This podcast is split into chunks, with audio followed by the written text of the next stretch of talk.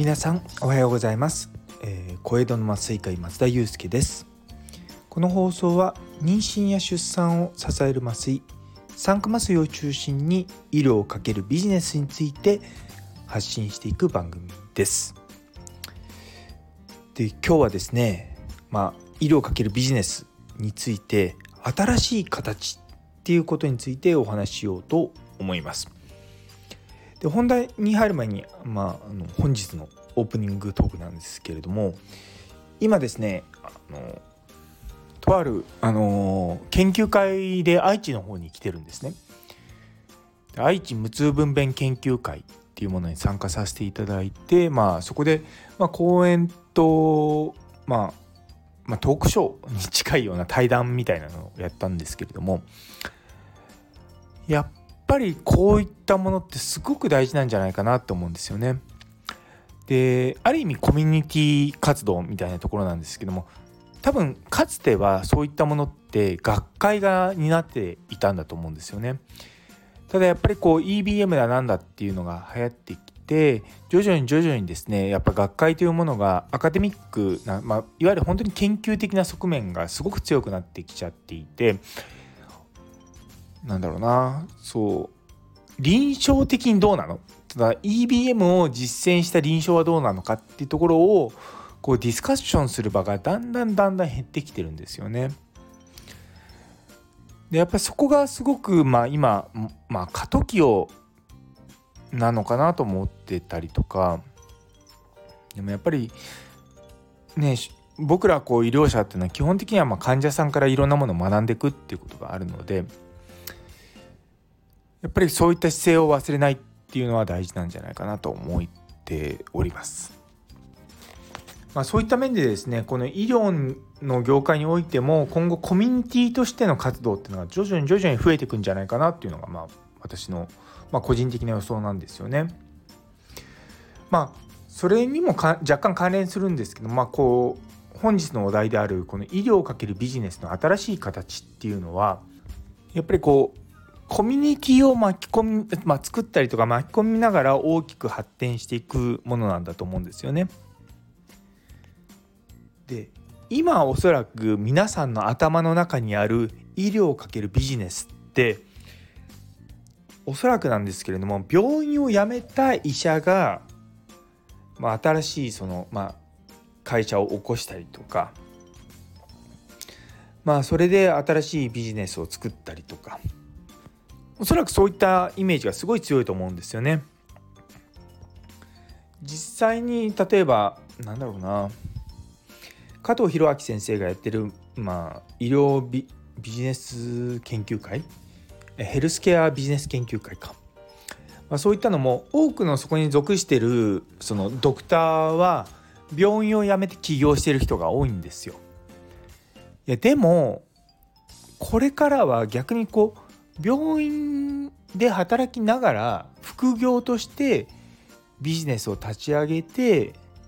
まあそっちの方である程度まあ経済的な成功を収めつつ自分のやりたいことをやっていくっていうのがまあ来るんじゃないかなと思うんですよね。でやっぱりこう病院を辞めないとビジネスができないっていう、まあ、その思い込みをまあ取っ払いたいのが実はその今回僕らがやるモデルはそうなんですよ。でもやっぱりこう僕一人でやってると途中でこう飽きてきたりとか心折れた時にこう仲間がいないつ辛さっていうのもあると思うので今回僕らは3人まあ僕らって言ってるんですけど3人でこう起業しようってなってるんですよね。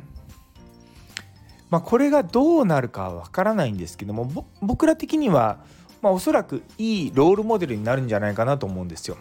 やっぱりこう週、まあ、4日なり5日なりこう病院で働いていてでもそのあ隙間時間みたいなところをビジネスとして展開していくっていうのをまあいわゆるこう前例を作っていくっていう形でやっていきたいなとは思うんですよね。でもやっぱりこうビジネスなので、まあ、100%うまくいくものってのはないわけですよ。まあね失敗したらごめんなさいと なりますけれどもでもそれでもまあ一生懸命やってみてまあねいい形のこう前例を作ってこう若い先生たちに別に病院とかそういった医者という仕事を完全に辞めなくても起業をしたりできるっていうのをまあお示しできればなっていうのが実は今回の僕らのまあまあ一側面でもあるんですよね。やっぱりこう基本的に医療者っていうのは新しいこと好きな人が多かったりとかそういった人が多いんですけどなかなかこう病院っていうのは古臭くて 変わらない部分もあるので、まあ、その葛藤っていうのはあると思うんですよね。で昔はやっぱそういった人たちは開業したりとかして、まあ、病院に飛び出してったんですけども多分次に来る人たちっていうのは自分のやりたいことは自分の隙間時間でやるしでもかといってその病院に所属してないっていう形を取らないようになってくんじゃないかなとは思うんですよね。なので、まあ、そういったものを見据えながらですね自分たちがやろうとしてるその、まあ、酸化麻酔っていう、まあ、僕らの得意分野のビジネスっていうのをまあねこうどうなるのかなと思いつつもですねやっていこうかなと思ってます。いやー本当にたまにこうふとあこれ本当にうまくいくのかなと思いつつもでも、まあ、やるからにはある程度しっかり事業としてやっていこうかなとは思ってます。ぜひともですね こういった、まあ、変わった活動って言い方変なんですけれどもぜひともご支援いただきたいなと思うんですよね。別にその支援っていうのは決して金銭的なとかそういったことだけじゃなくてなんだろうな本当にいわゆる黄色い声援と言われるような本当声かけみたいなものでもいいと思うんですよね。やっぱだからそういったところを、まあ、これからどんどんどんどん広げていって、まあ、医療をかけるビジネスっていうのがある意味その選択肢の中の当たり前になってくれるといいなっていうふうに思っております。というところでですねいや日曜日の朝からかなりちょっとこう情緒的なこう語りになってしまったんですけれどもやっ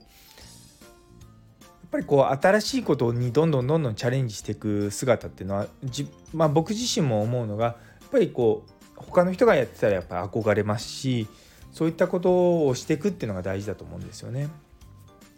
なんでこれからですね僕らがやっていくことに関してですね是非とも皆様にこう見守ってていただきたいなっていうのはあります。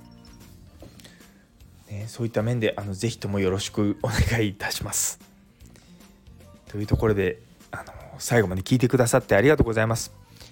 あのこのチャンネル気に入っていただけたらですねいいねコメントチャンネル登録並びにあの質問等々もぜひともよろしくお願いいたします。というところであ皆様にとって今日という一日が素敵な一日でなりますようにそれではまた明日